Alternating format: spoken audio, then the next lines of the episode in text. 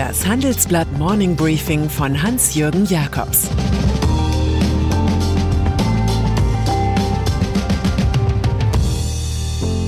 Guten Morgen allerseits.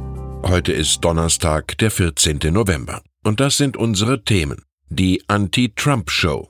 Oettinger als Autolobbyist und Tempo 100 in den Niederlanden. Im Folgenden hören Sie eine kurze werbliche Einspielung. Danach geht es mit dem Morning Briefing weiter. Das Morning Briefing wird Ihnen präsentiert von Datev. Ob in der Buchführung oder im Personal- und Lohnbereich, mit digitalen Lösungen von Datev lassen sich viele Aufgaben in mittelständischen Betrieben deutlich einfacher erledigen. Zum Beispiel durch clevere Schnittstellen, die alle Beteiligten wie Steuerberater, Geschäftspartner oder Behörden in einem durchgängigen Workflow verbinden. Das Ergebnis? Die Betriebe sparen sich durch den Einsatz von Datev-Software viele manuelle Arbeiten und gewinnen so neue Freiräume. Aus dem Repräsentantenhaus läuft derzeit live zur Primetime im US-Fernsehen ein parlamentarisches Indizienverfahren zur Ukraine-Affäre. Dabei erscheint Präsident Donald Trump wie Frank Underwood in echt, als skrupelloser Strippenzieher wie der Regierungschef aus der TV-Serie House of Cards. Außenpolitik war bei ihm Innenpolitik. Die Regierung in Kiew sollte offenbar mit avisierter Militärhilfe gefügig gemacht werden, gegen den Trump-Rivalen Joe Biden und dessen Sohn Hunter zu ermitteln. Den Anfang in der Reality-TV-Politshow machten nun zwei Top-Diplomaten.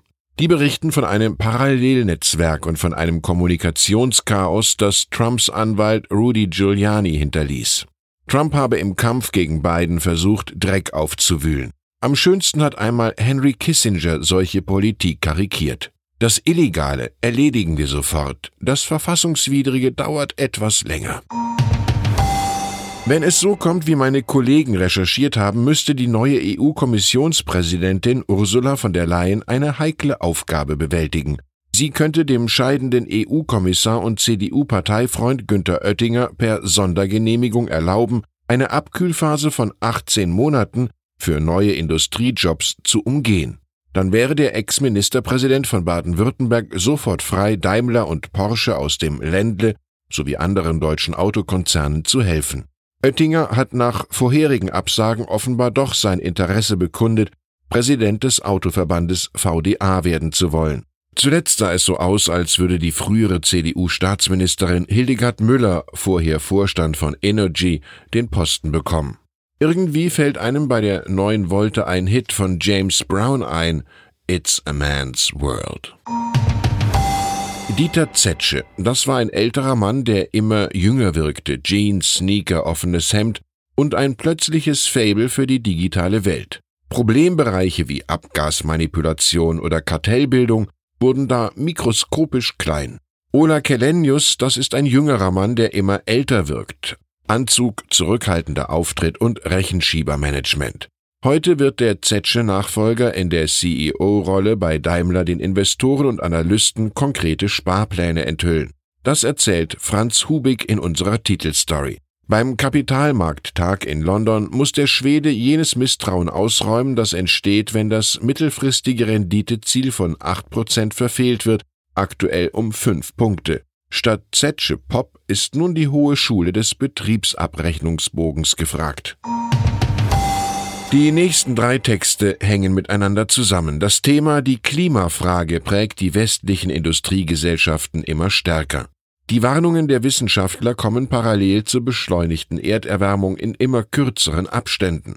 Aktuell sind es die Experten der Internationalen Energieagentur IEA in Paris, die mit ihrem neuen Weltenergiebericht aufrütteln wollen. Demnach ist der energiebedingte Ausstoß von Kohlendioxid wieder so stark gestiegen wie 2018, nämlich um 1,9 Prozent. 70 Prozent des Zuwachses gehen auf das Konto von China und den USA. Wie mit einem Laser, findet IEA-Exekutivdirektor Fatih Birol, müsse die Welt, Zitat, den Brennpunkt dringend auf die Verringerung der weltweiten Schadstoffemissionen richten. Man kann dem niederländischen Ministerpräsidenten Mark Rutte nicht vorwerfen, dass er in solchen Fragen untätig bleibt. Anders als die Deutschen, die selbst ein Tempolimit von 130 überfordert, führt sein Land jetzt tagsüber Tempo 100 auf der Autobahn ein. Zur Reduktion der Luftverschmutzung. Das sei nötig, um den Ausstoß von Stickoxid zu senken, referiert der rechtsliberale Politiker. Okay, es ist zwar, Zitat, eine beschissene Maßnahme, aber hier gehe es, wieder Zitat, echt um höhere Interessen. Das höchste Gericht der Niederlande hatte im Mai große Bauvorhaben blockiert, weil die anhaltend hohen Emissionen von Stickoxid die EU-Grenzwerte sehr stark übersteigen. Für Luigi Brunario steht fest, was der Klimawandel mit mehr Starkregen und steigendem Meeresspiegel in seinem Leben anrichtet. Er ist Bürgermeister von Venedig. Das Rekordhochwasser in der Lagunenstadt in der Nacht von Dienstag auf Mittwoch stieg es auf 1,87 Meter, nennt er mehr als außergewöhnlich. Das sei, so seine Worte, eine Katastrophe und er rief den Notstand aus. Vier Fünftel der Fläche sind unter Wasser, selbst in den Markusdom drang Wasser ein. Das Theater La Fenice sagte Konzerte ab, Stühle und Tische treiben durch die Straßen, mindestens 60 Schiffe sind beschädigt. Inmitten dieser Apokalypse nimmt Venedig wieder Anstrengungen auf, ein Flutschutzsystem zu errichten, glaubt aber an seine Spruchweisheit, Sterben ist die letzte Dummheit, die wir begehen. Und dann ist da noch Oliver Bierhoff, der den raumgreifenden Titel Direktor Nationalmannschaften und Akademie trägt und doch höchst betrübliche Nachrichten von der Publikumsfront überbringt. Die EM-Qualifikationsspiele der Fußballer am Samstag gegen Weißrussland und drei Tage später gegen Nordirland sind wieder nicht ausverkauft. Nach einer Reihe von Minderleistungen sind Coach Joachim Löw und seine Nationalelf offenbar Kassengift. Und Bierhoff muss nun auch Fehler bei der Vermarktung einräumen. Zitat, wir haben das Jahr ein bisschen überdreht.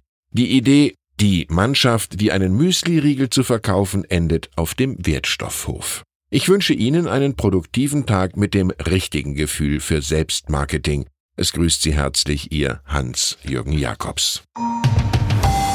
Jetzt noch ein Hinweis in eigener Sache. Die digitale Transformation zwingt zum Umdenken. Rethinking Tax ist das Motto für Steuerabteilungen und Berater. Auf der Tax Technology Conference vom 2. bis zum 3. Dezember in Frankfurt bringen sie hochrangige Experten aus Wirtschaft und Wissenschaft auf den Status quo der Tax-Digitalisierung. Mehr Infos gibt's unter tax-tech-conference.de.